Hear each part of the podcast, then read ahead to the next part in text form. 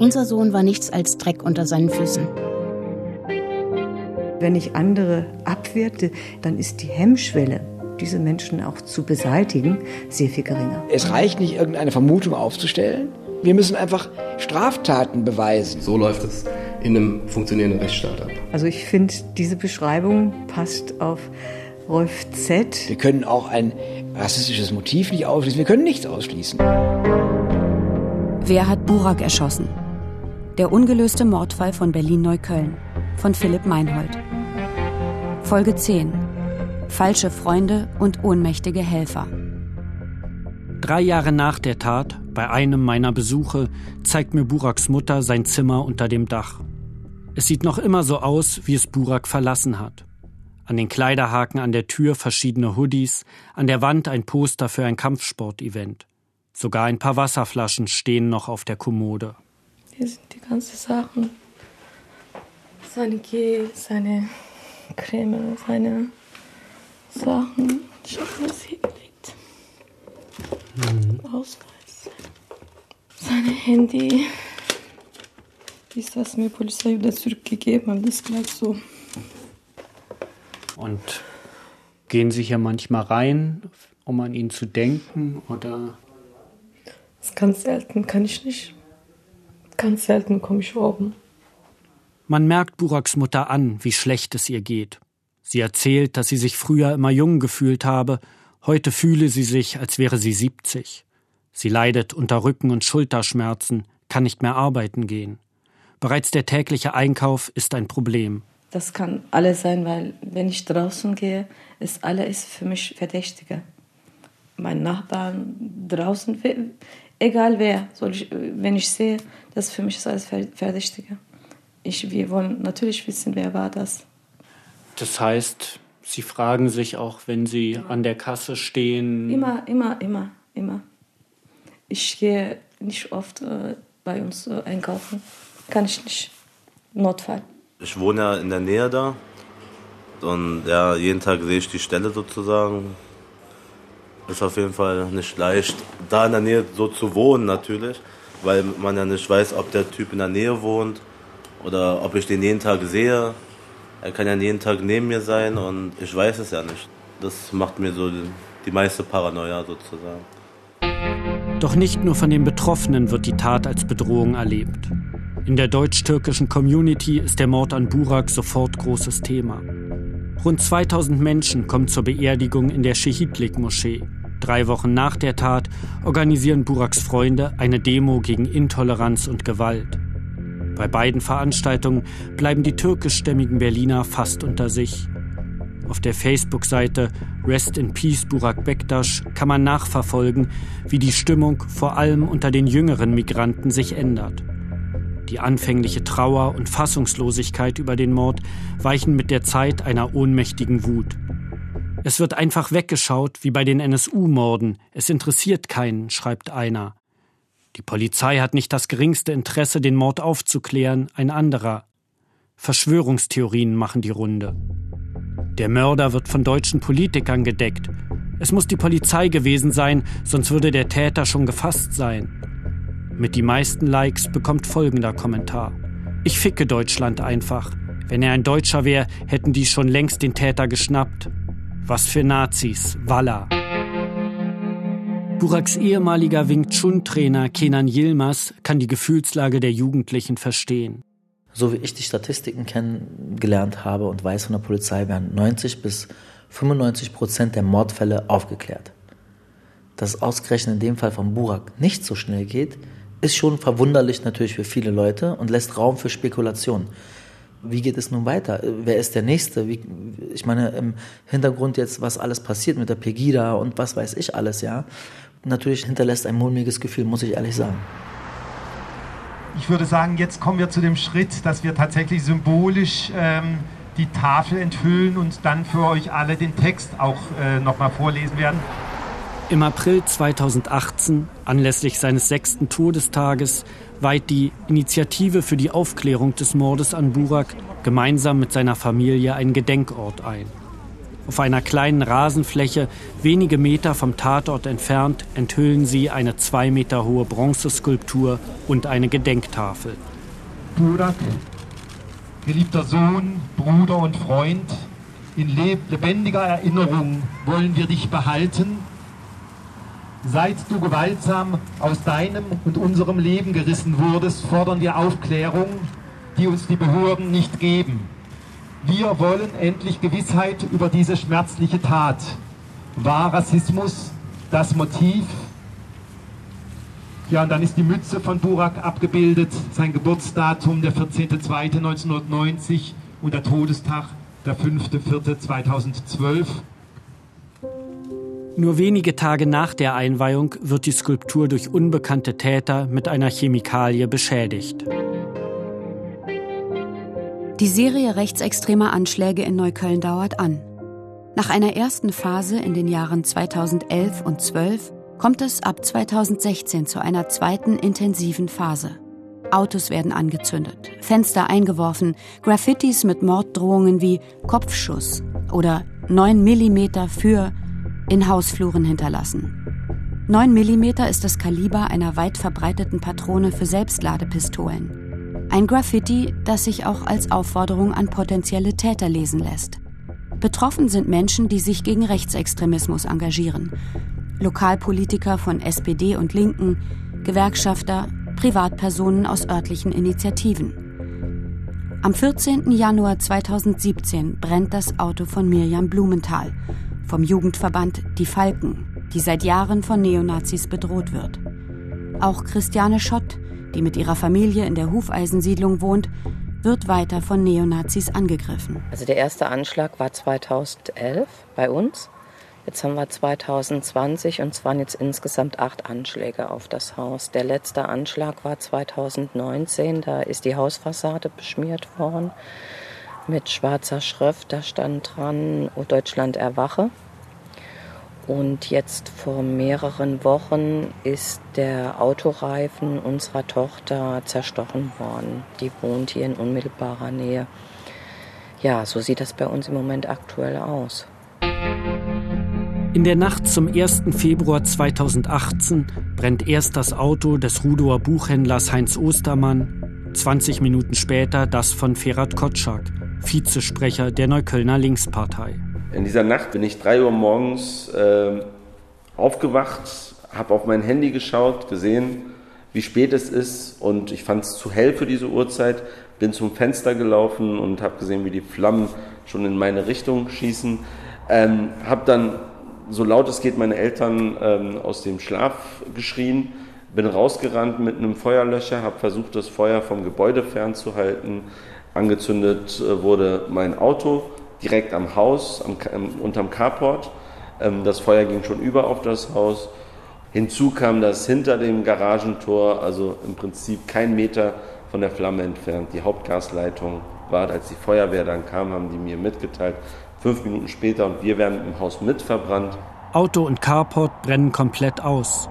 Garage und Dach des Hauses müssen erneuert werden. Aber viel schlimmer war der psychologische Schaden. Meine Mutter hatte äh, einige Tage daraufhin einen Herzinfarkt, ähm, weil sie das nicht verarbeiten konnte.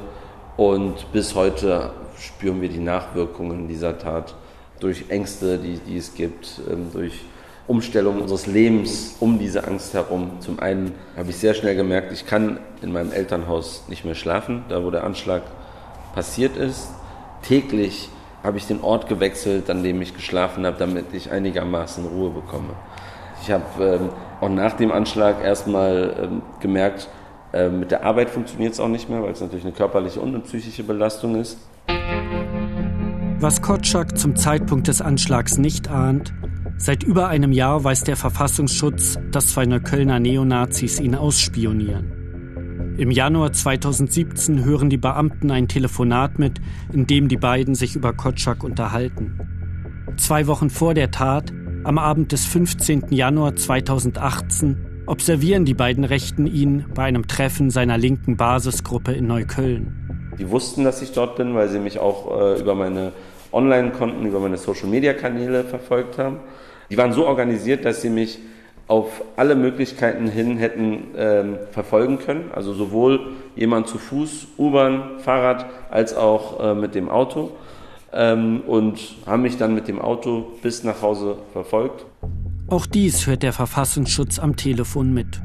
Zwei Tage vor dem Anschlag informiert er das LKA in einem sogenannten Behördenzeugnis, dass der Fahrer eines roten Smarts ausspioniert wurde. Die Polizei solle jedoch nicht einschreiten, da man weitere Erkenntnisse sammeln wolle. Der Anschlag wird weder verhindert noch das Opfer gewarnt. Im Mai 2019 ruft Berlins Innensenator Geisel eine neue Ermittlergruppe mit dem Namen BAO Fokus ins Leben. Kurz für Besondere Aufbauorganisation Fokus. Die bis zu 104 Beamten aus verschiedenen Abteilungen sollen die bisherigen Ermittlungen zur Neuköllner Anschlagsserie prüfen und bisher nicht erkannte Zusammenhänge entdecken.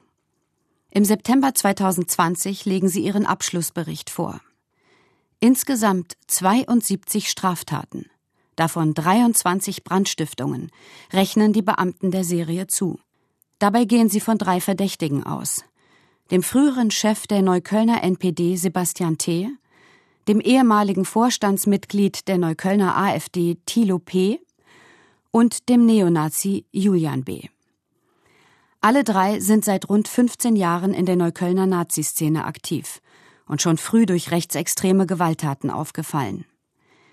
Die jüngste Anschlagsserie geht genau in dem Moment los, als Sebastian T. im Mai 2016 nach einjähriger Haft aus dem Gefängnis entlassen wird. Und die Brandstiftungen enden laut Bericht, nachdem bei T und P Hausdurchsuchungen wegen des Anschlags auf Ferat Kotschak stattgefunden haben. Bei Sebastian T. wird eine Feindesliste mit mehr als 500 Personen gefunden, sortiert nach den Gruppen Antifa, Politiker, Journalisten, Polizisten. Doch für einen Haftbefehl reichen die gewonnenen Erkenntnisse nicht aus. Im Abschlussbericht der BAO Fokus heißt es ernüchternd, die Aufarbeitung des Straftatenkomplexes und die Revision der polizeilichen Maßnahmen in Bezug auf Ermittlungslücken ist weitestgehend abgeschlossen. Doch wie kann es sein, dass eine seit zehn Jahren dauernde Anschlagsserie nicht aufgeklärt wird, obwohl die Täter im Grunde bekannt sind? Die Betroffenen befürchten, dass es Verbindungen zwischen den Tatverdächtigen und der Polizei gibt. Ich hatte auf einmal keine Angst mehr vor diesen Personen, die diese Tat begangen haben, sondern vor den Personen, die mich hätten schützen müssen und es nicht gemacht haben, mich nicht gewarnt haben. Das ist ein total gestörtes Verhältnis mittlerweile. Und manchmal kommt das mir vor, dass man natürlich abwägen muss, mit wem redet man, was sagt man inhaltlich. Man weiß nie 100 Prozent, wo gehen die Informationen hin. Ja, es bleibt immer so ein, so ein eine Unsicherheit zurück. Die Vorwürfe gegen die Ermittlungsbehörden häufen sich. Erstens Treffen eines LKA-Beamten mit dem Hauptverdächtigen. Am Abend des 16. März 2018 beobachten zwei Beamte des Berliner Verfassungsschutzes, wie sich der Hauptverdächtige Sebastian T. in einer Rudower Fußballkneipe mit drei anderen Neonazis sowie einem Polizisten trifft. Der Beamte W. ist beim LKA 6, Abteilung Operative Dienste, für polizeiliche Observationen zuständig. Später steigt T. in das Auto des LKA-Mannes und fährt mit ihm weg. Die Bau Fokus geht in ihrem Abschlussbericht von einer Verwechslung aus. Es gebe mehr Zweifel als Anhaltspunkte dafür, dass der Beamte den Verdächtigen getroffen habe. Das Strafverfahren dazu wird eingestellt. Zweitens Weitergabe von Polizeiinterner an Verdächtigen.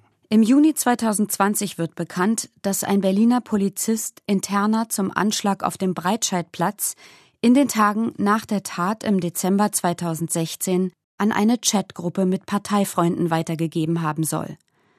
Detlef M. ist Mitglied der Neuköllner AfD und nach Informationen der Taz ihr Sicherheitsbeauftragter.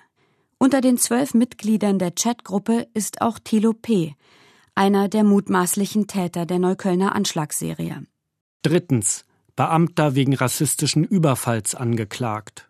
Im August 2020 wird bekannt, dass ein Neuköllner Polizist wegen eines rassistischen Angriffs vor Gericht steht.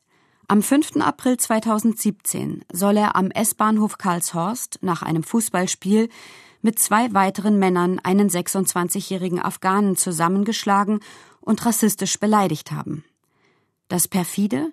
Bis zu ihrer Auflösung im Jahr 2016 gehörte Stefan K. der EG Rex an, der Ermittlungsgruppe Rechtsextremismus, die sich im Süden Neuköllns um die rechtsextreme Szene kümmern soll. Dabei ist er auch für den Kontakt zu Betroffenen wie Mirjam Blumenthal und Christiane Schott zuständig. Also bei mir war das einfach so, wenn ich angerufen habe, dann hat man einen Termin vereinbart, die sind vorbeigekommen. Ich habe geschildert, was ich beobachtet habe, zum Beispiel Aufkleber oder Schmierereien. Gerade hier in der Hufeisensiedlung war das für mich die erste Anlaufstelle, wenn ich was entdeckt habe, dass ich mich dort über die Handynummer melden kann und dass es dann weitergegeben wird. Was haben Sie gedacht, als Sie das erfahren haben, dass gegen den ein Verfahren läuft wegen einer rassistischen Gewalttat? Als mir das jemand gesagt hat, habe ich erst mal gesagt, ähm, glaube ich nicht. Und ich kann wirklich über den Mann überhaupt nichts Negatives sagen, in keiner Weise. Spontan habe ich dann auch gesagt, wenn das stimmen sollte, würde ich das als, als Verrat ansehen. Doch nicht nur mit dem Beamten der Ermittlungsgruppe Rex, auch mit Detlef M. ist Christiane Schott indirekt verbunden. Dem Polizisten, der Polizeiinterner an einen der Verdächtigen weitergegeben haben soll. Er wohnt direkt um die Ecke von ihr. Das heißt, er kann von seinem Balkon aus bei mir in den Garten schauen, beziehungsweise auch in mein Arbeitszimmer. Der bekommt mit, ob hier Licht brennt, wann wir kommen, wann wir gehen. Und das ist natürlich für mich ein Gefühl, das toppt jetzt alles, was wir bisher erlebt haben. Denn bisher war das ja so, dass wir immer gesagt haben, die Anschläge auf unser Haus müssen von Tätern begangen sein, die hier in der Nähe wohnen durch unsere Wirtschaftswege. Also jemand, der von außen kommt, der kennt sich hier gar nicht so gut aus. Und die Vorstellung, dass Herr M. Kontakte hat zu Herr T. und Herr P. ja, und dass die vielleicht bei ihm im Sommer auf dem Balkon saßen, ja, und die gucken dann rüber zu mir, das ist was, was mich wirklich ganz intensiv beschäftigt. Ja, das heißt, die Bedrohung, die wir vorher hatten, die habe ich jetzt ganz präsent, auch räumlich. Wir laufen uns natürlich auch über den Weg, ist ja klar. Ja, und das ist ein ganz ekelhaftes Gefühl. Viertens. Verdacht auf Befangenheit bei zwei Staatsanwälten. Im März 2017 vernimmt der Leiter der Staatsschutzabteilung der Staatsanwaltschaft den Verdächtigen Thilo P. als Zeugen in einer anderen Sache. Anschließend schreibt P. in einem Chat an einen Parteifreund, die Staatsanwaltschaft ist auf unserer Seite. Der ist AfD-Wähler. Hat er gesagt? fragt der Bekannte. P.s Antwort angedeutet. Als der Staatsanwalt, der in der Neuköllner Anschlagsserie ermittelt, diese Bemerkung über seinen Vorgesetzten in der Akte entdeckt, ignoriert er sie. Erst die Anwältin eines Betroffenen meldet sie. Die beiden Staatsanwälte werden im August 2020 wegen des Verdachts auf Befangenheit versetzt. Generalstaatsanwältin Margarete Koppers übernimmt die Ermittlungen. Im Abschlussbericht der BAO Fokus heißt es dazu, ein Beleg für die Annahme, der Staatsanwalt sei AfD-Wähler, habe sich nicht ergeben. Auch einen möglichen Zusammenhang der Anschlagsserie mit dem Mord an Burak haben die Sonderermittler überprüft. Anhaltspunkte dafür finden sie nicht. Auch ich halte eine Verbindung für unwahrscheinlich. Bei der Anschlagsserie wurden Fenster eingeworfen und Autos angezündet.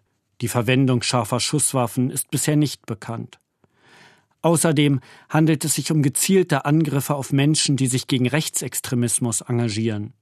Dies war bei Burak und seinen Freunden nicht der Fall.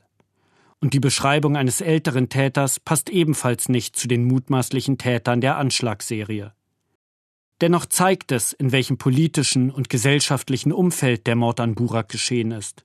Ein Umfeld, durch das sich der Täter bewusst oder unbewusst womöglich bestärkt gefühlt hat. Im Oktober 2020 versuche ich noch einmal mit dem zuständigen Staatsanwalt Dieter Horstmann zu sprechen. Vor fünf Jahren hat er meine Interviewanfrage abgelehnt, dieses Mal sagt er zu. Es ist das erste Mal, dass er sich öffentlich zu den Ermittlungen äußert. Ist natürlich ein Fall, der mich ärgert, weil ich den Täter bis heute nicht bekommen habe, ganz klar. Ähm, ich war damals am Tatort in der Tatnacht. Kriminalhauptkommissar Hübner war ja damals der Ermittlungsführer. Schon da am Tatort haben wir gesagt, das wird schwierig. Wenn wir da nicht schnell jemanden finden, dann kann das eine ganz schwierige Sache werden.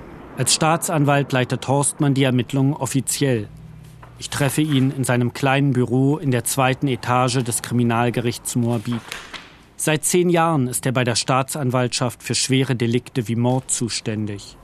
Der Mord an Burak ist sein derzeit ältester Fall. Alle zwei, drei Monate telefoniert er mit der Mordkommission, um zu hören, ob es etwas Neues gibt. Also ich habe keine Hinweise, dass die Polizei da irgendwas falsch gemacht hat. Im Gegenteil, die haben sich sehr große Mühe gegeben, haben alle Maßnahmen ergriffen, die ich für sinnvoll halte. Und das ist ja auch in ständiger Absprache mit mir passiert. Sie haben aber letztlich zu nichts geführt. Es gibt immer wieder Vorwürfe, ähm, es würde nicht genug in Richtung eines rassistischen Tatmotivs ermittelt. Wie sehen Sie das? Die Tat kann rassistisch motiviert gewesen sein. Nach dem Ablauf ist das auch gar nicht so fernliegend. Aber es hilft mir nichts, diese Erkenntnis. Ich komme damit ermittlungstechnisch nicht weiter. Ich kann ja nicht sagen, so in Berlin haben wir drei Rassisten, einer von den dreien wird so gewesen sein. Ich frage ihn nach dem Hinweis auf Rolf Z. in der Akte zu Burak aus dem Dezember 2013. Ist diesem Verdacht damals hinreichend nachgegangen worden? Das Problem war damals, dass zwischen Rolf Z und dem Stadtbezirk Neukölln keine Verbindung hergestellt werden konnte. So hat mir das Herr Hübner berichtet. Und deswegen ist dem Hinweis vielleicht am Anfang nicht so nachgegangen worden. In der Akte wurde der Hinweis quasi mit der Bemerkung abgelegt, ähm, eine Verbindung zu Neukölln konnte nicht hergestellt werden und ein äh, Bruder, das kam in dem Hinweis vor, konnte nicht ermittelt werden.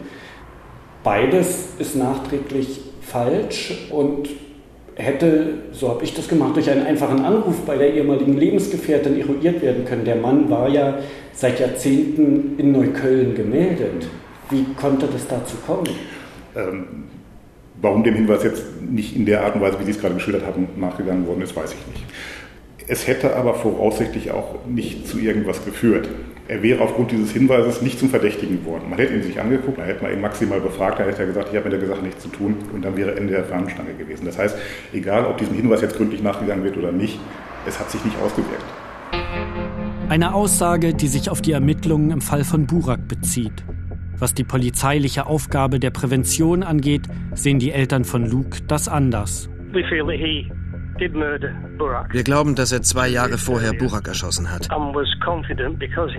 Und weil er damit durchgekommen ist, war er überzeugt, auch mit dem Mord an unserem Sohn Luke durchzukommen.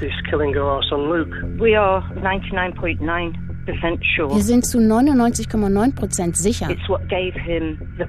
Das gab ihm die Sicherheit, rauszugehen und das Gleiche noch einmal zu tun. Er dachte, er steht über dem Gesetz. Im Frühjahr 2020 räumt Kriminalhauptkommissar Hübner in einer Fernsehdokumentation vom ZDF erstmals ein, dem Hinweis des Sexkinobetreibers auf Rolf Z. womöglich nicht ausreichend nachgegangen zu sein. Ja, im Zuge von Ermittlungen passieren Fehler. Ich mache Fehler. Das kommt leider vor. Im Sommer 2020 gibt er den Fall nach mehr als acht Jahren ab. Ein freiwilliger Dienststellenwechsel, der nicht im Zusammenhang mit den Ermittlungen steht, wie die Pressestelle der Polizei auf Nachfrage mitteilt. In der sechsten Mordkommission kümmern sich nun der Leiter sowie zwei ehemalige Kollegen Hübners um den Fall. Auch Buraks Mutter denkt, dass Rolf Z. ihren Sohn ermordet haben könnte. Das kann nicht alles Zufall sein. Äh, seine Länge und seine Ansehen, seine Alter, es passt ganz genau Buraks Täter. Das heißt, für wie wahrscheinlich halten Sie es, dass er auch der Mörder von Burak war? Äh, so 95 Prozent, ja. Weil er kennt ganz genau hier Umgebung. Er mag keine Ausländer. Er kann auch mit dem Waffe ganz gut umgehen. Er ist so ein Typ. Ich frage Staatsanwalt Horstmann, wie nach dem Mord an Luke Holland eine Verbindung zu Buraks Fall überprüft worden ist. Wir haben natürlich geguckt kann Rolf Z der Täter sein und können wir es ihm gegebenenfalls beweisen. Er kann es sein. Ich kann nicht ausschließen, dass Rolf Z derjenige ist, der Burak Bektasch erschossen hat. Aber ich kann es ihm nicht beweisen. Rolf Z redet nicht mit der Polizei, er macht keine Aussagen. Bei ihm ist durchsucht worden.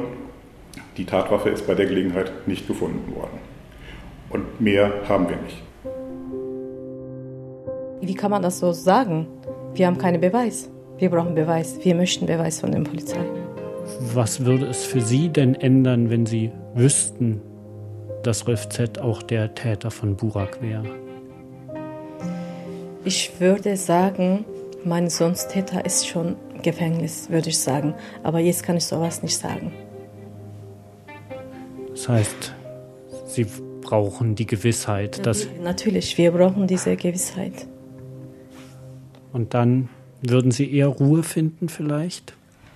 Ja, etwas. Etwas. Mittlerweile muss ich sagen, es gibt eigentlich nichts, was dagegen spricht, dass er es gewesen ist. Äh, aber es reicht eben auch nicht für eine Verurteilung. Und es reicht aus meiner Sicht im Moment jedenfalls mit dem, was wir haben, nicht mal, um ihn als Beschuldigten in dem Verfahren einzutragen. Wir haben natürlich überhaupt keine Hinweise, wer der Täter tatsächlich ist. Also wir haben keine konkreten Hinweise, wir können nichts beweisen. Aber man macht sich so, eine, so ein Bild von dem Täter. Und da hätte Rolf Z. gut reingepasst. Ich habe mir den immer als so einen älteren, verbiesterten, äh, möglicherweise äh, rechtsradikalen oder ausländerfeindlichen Mann vorgestellt, ohne jetzt das konkret belegen zu können. Was glauben Sie, wie dieser Fall noch geklärt werden kann? Wenn wir tatsächlich noch jemanden für diese Tat verurteilen wollen, dann brauchen wir aus meiner Sicht die Tatwaffe und ein glaubhaftes Geständnis. Die, selbst die Waffe alleine würde wahrscheinlich als Tatnachweis nicht genügen. Und die Waffe kann sein, dass wir durch Zufall finden. Ob wir ein Geständnis bekommen, ist sehr die Frage. Äh, die beiden Punkte zielgerichtet durch Polizeiarbeit aufzuklären, da sehe ich im Moment tatsächlich schwarz. Hello to Berlin, hello to Manchester. Welcome to our rally Remembrance of Luke Holland. We remember Luke Holland, who was brutally murdered on September 20, 2015 in Berlin-Neukölln. Eine Kundgebung vor dem ehemaligen Del Rex am 20. September 2020, dem fünften Todestag von Luke Holland. Der Betreiber Ryan hat die Bar drei Monate nach der Tat geschlossen, weil er sie nach dem Mord nicht mehr weiterführen wollte. Mit Lukes Eltern Rita und Phil bleibe ich auch nach dem Prozess gegen den Mörder ihres Sohnes in Kontakt. Auf Facebook teilt Rita regelmäßig Fotos von Luke. Am 19. September 2019, vier Jahre nach dem Mord, schreibt Rita Holland auf Facebook, Falls Leute sich fragen, wie es ist, sein Kind ermordet zu bekommen, es ist alles, wovor wir uns fürchten. Es ist heute schlimmer als damals, als es geschah. Es frisst einem Herz und Seele auf. Wir sind am Leben. Sein Mörder ist am Leben. Luke ist tot. Wir wünschen uns so sehr, dass wir tot wären, seine Mama und sein Papa, anstatt Luke. Aber jeden schrecklichen Tag wachen wir auf und müssen versuchen zu leben, ohne dass Lukes Herz klopft, sein Lächeln strahlt, sein Leben gelebt wird. Jede Nacht gehen wir zu Bett und beten, dass es morgen nicht wahr sein wird. Jeden Morgen wachen wir auf. We also remember Rita Holland, Luke's mother. She took her life last year on October 21st, 2019. Am 21. Oktober 2019 nimmt sich Rita Holland im Alter von 65 Jahren das Leben. Ihr Mann Phil schreibt mir, Rita hatte ein gebrochenes Herz und quälte sich. Sie hat mit dem Verlangen, Luke zu folgen, eine ganze Weile gekämpft. Und sie ist nicht darüber hinweggekommen, dass die Richter den Mörder nicht als Neonazi eingeordnet haben. Nach dem Mord an seinem einzigen Sohn vor vier Jahren hat er nun seine Frau verloren.